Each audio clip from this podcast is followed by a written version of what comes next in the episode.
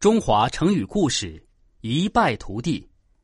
秦朝的时候，沛县县令叫泗水亭长刘邦押送一批老百姓到骊山做苦工，不料走到半路上，百姓接二连三的逃走了很多。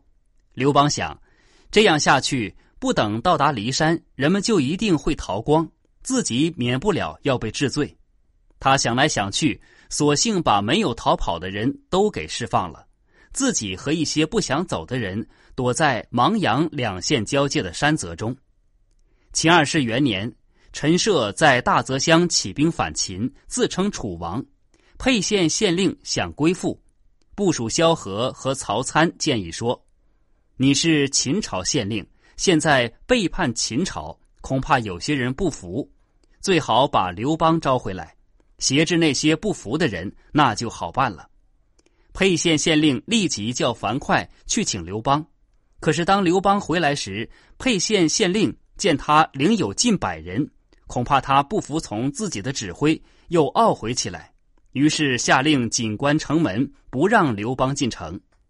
刘邦在城外写了一封信，绑在箭上，射给城里的父老，叫沛县的父老们齐心杀了县令，共同抗秦，以保全身家。父老们果真杀掉县令，打开城门迎接刘邦进沛县，并请他做县令。刘邦谦虚地说：“天下形势很紧张，假若县令的人选安排不当，就会一败涂地，请你们选择别人吧。”但是最后，刘邦还是当了县令，被称为沛公。一败涂地本来是指一旦破败，就要肝脑涂在地上的意思。后人则一直借用它说明失败之后而至不可收拾的情势，一败涂地形容败得不可收拾。